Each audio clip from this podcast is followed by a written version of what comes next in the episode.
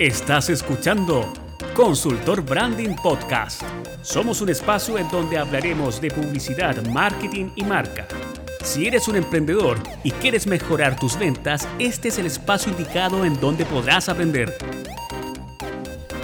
Muy buenos días, muy buenas tardes o muy buenas noches. No sé en qué momento del día estás escuchando este podcast, pero sí estoy muy contento hoy, 6 de agosto del año 2020, que ya tenemos nuestros primeros mensajes a través de correo electrónico, algunos comentarios de algunos conocidos que han podido eh, reproducir los podcasts y eh, está la posibilidad también de que estos podcasts salgan en una radio online en la comuna en la cual yo vivo. Así que estoy muy contento, agradecido de verdad que estoy muy feliz de que pueda hacer algún aporte para algunos emprendedores, para algunas pymes, alguna empresa pequeña o mediana empresa que pueda estar escuchando estos podcasts y que los puedan ir reproduciendo, eh, aplicando, mejor dicho, en, en su vida cotidiana. Así que gracias, espero seguir avanzando con esto, que sean muchos episodios más.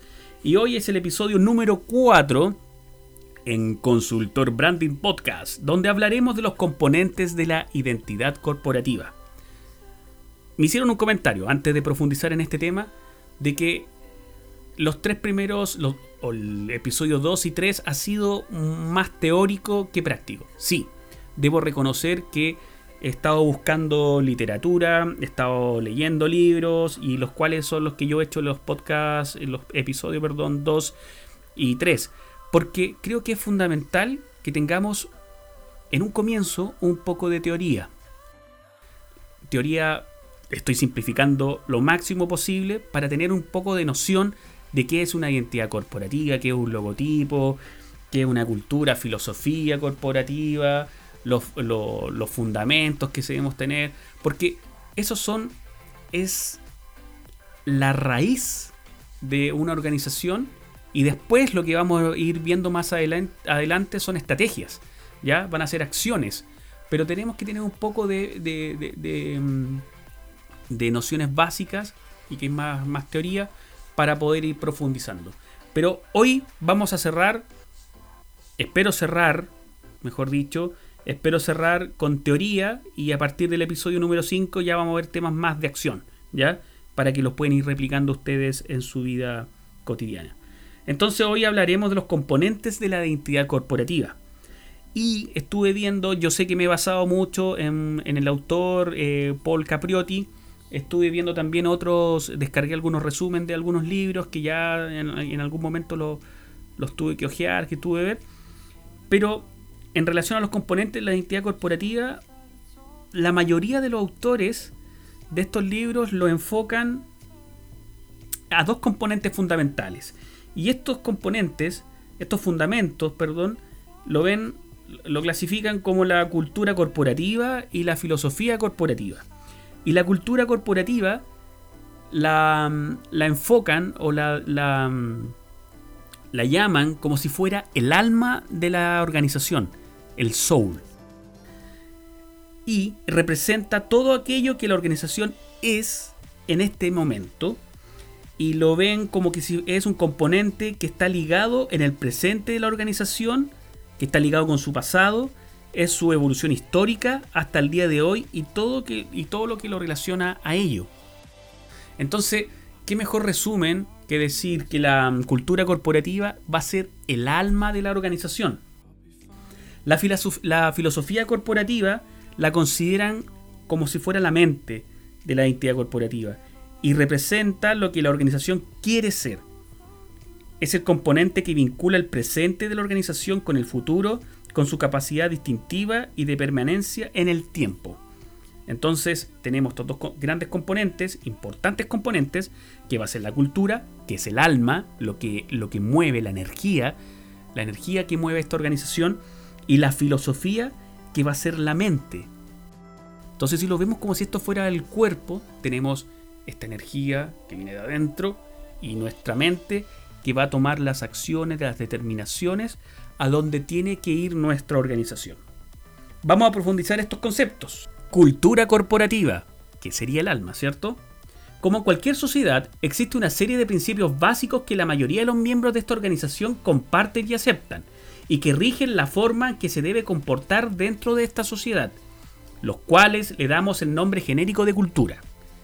Al igual, como dicen en un comienzo, al igual que toda la sociedad, así como por ejemplo nosotros vivimos ya en un condominio, tenemos que mantener ciertas normas, tenemos ciertos códigos de comunicación, existe una cultura en cada rincón, en cada pueblo, en cada ciudad, existe una cultura. ¿ya? No enfoquemos esto a un tema de educación. No, no, no, no. Siempre confundimos la cultura cuando hablamos de educación. Y eso no es así. Las culturas son los comportamientos que tenemos nosotros como miembros de un lugar, de un determinado lugar. Entonces las empresas, al igual que la sociedad, al igual que en un pueblo, al igual que en un país, tiene su cultura. Y así es como nosotros aceptamos ese tipo de comportamientos y lo hacemos parte de nuestra sociedad. Las organizaciones también poseen pautas generales que orientan los comportamientos dentro de una entidad.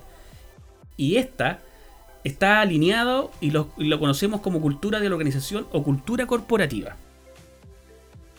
La cultura corporativa es un conjunto de creencias, valores y pautas de conducta, compartidas y no escritas, por las que se rigen los miembros de una organización y que reflejan en sus comportamientos. Esto es decir, que los códigos que se utilizan son compartidos por todos. Ejemplo, en el ejército y su forma disciplinada y su forma de marchar tan marcial para ejecutar una actividad. Súper claro, el ejército tiene una cultura, la marina se parece mucho al ejército, pero también tiene su propia cultura, sus propios códigos, sus propios valores, etc. La cultura corporativa tiene tres componentes. Uno, la creencia. 2. Los valores. 3. Las pautas de conductas. Cuando hablamos de las creencias, nos referimos a un conjunto de presunciones básicas compartidas por los miembros sobre diferentes aspectos y cuestiones de la organización. Son estructuras invisibles, inconscientes, asumidas como preestablecidas. Cuando hablamos de los valores, son los principios compartidos por los miembros de la organización en su relación cotidiana dentro de la entidad tiene un mayor grado de visibilidad que las creencias, pero no tiene una observación claramente manifiesta. Y finalizamos con las pautas de conductas. Son los modelos de los comportamientos observables de un grupo amplio de miembros de la organización. Son aspectos visibles y manifiestos de la cultura corporativa que expresan sus creencias y valores de la organización. Para ir cerrando el concepto de, de la cultura corporativa, a esta la debemos destacar como un elemento vital en toda organización, ya que las pautas de conducta y los valores imperantes influirán de forma decisiva en la forma en que los empleadores valorarán y juzgarán a la organización. Además, las creencias y valores influirán decisivamente en las pautas de conducta de los empleados, quienes asumirán dichos principios como formas correctas de hacer las cosas dentro de la organización. Por ejemplo, las creencias compartidas de los empleados son las creencias reales de la organización, lo mismo va a ocurrir con los valores, por lo cual el comportamiento de los empleados contribuye en gran medida a la imagen corporativa que tengan las demás personas sobre esta organización. La filosofía corporativa, la mente. Se le puede definir como, un como una concepción global de la organización, establecida por la alta dirección de la organización. Estamos hablando de los propietarios, de los CEOs o del director general de esta empresa lo cual lo, piensan para ver la forma de alcanzar las metas y los objetivos de esta misma. Se le considera la central, perdurable y el distintivo de la organización. En cierto modo, representa los principios básicos que la entidad debe tener al poner en práctica sus actividades. Y de esta, de esta forma van cumpliendo las metas y los objetivos eh, finales fijados. La filosofía corporativa debería responder tres preguntas claves. Una, ¿qué hago? 2. ¿Cómo lo hago? 3. ¿A dónde quiero llegar? Esto sería establecido en tres aspectos básicos como la misión corporativa, la visión corporativa y los valores centrales corporativos. La misión corporativa es la definición del negocio o la actividad de la organización. Es lo que establece el qué hace tu negocio. No te olvides nunca de eso. La misión corporativa. ¿Cuál es la misión de tu negocio? Y para responder a esa pregunta, o tienes que hacerte esta pregunta, mejor dicho, es ¿qué hace mi negocio? Esa va a responder lo que es la misión de tu negocio. Luego tenemos la visión corporativa, que es la perspectiva del futuro de la organización. Es el objetivo final que tienes tú como negocio y con ella se debe señalar o hacer la pregunta ¿a dónde quiero llegar? Entonces tu empresa, cuando tú hablemos de visión, tú tienes que hacer la pregunta ¿hasta dónde quiero llegar? ¿A dónde quiero llegar con mi negocio? Es la ambición de tu negocio. Es el reto particular que tienes tú como negocio.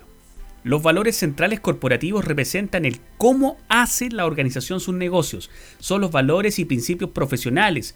Son los que existen dentro de la entidad a la hora de diseñar, fabricar o distribuir sus productos y o servicios. Y los valores y principios de relación, aquellos que gobiernan las interacciones entre las personas, ya sean entre los miembros de la entidad o como las personas externas de esta misma. Bueno, ahí tenemos entonces lo que es la misión, la visión y los valores centrales corporativos. Pero para ir haciendo esto más tangible, vamos a ver cómo era la misión y visión de Telefónica. Y ellos decían, abro paréntesis, queremos mejorar la vida de las personas, facilitar el desarrollo de los negocios y contribuir al progreso de las comunidades donde operamos, proporcionándoles servicios innovadores basados en las tecnologías de la información y las comunicaciones. Eso entonces era la misión y visión de Telefónica. Y cuando hablamos de los valores corporativos, aquí también hay algunos ejemplos de lo que tenía como valores centrales corporativos de Telefónica. Uno, Innovadora.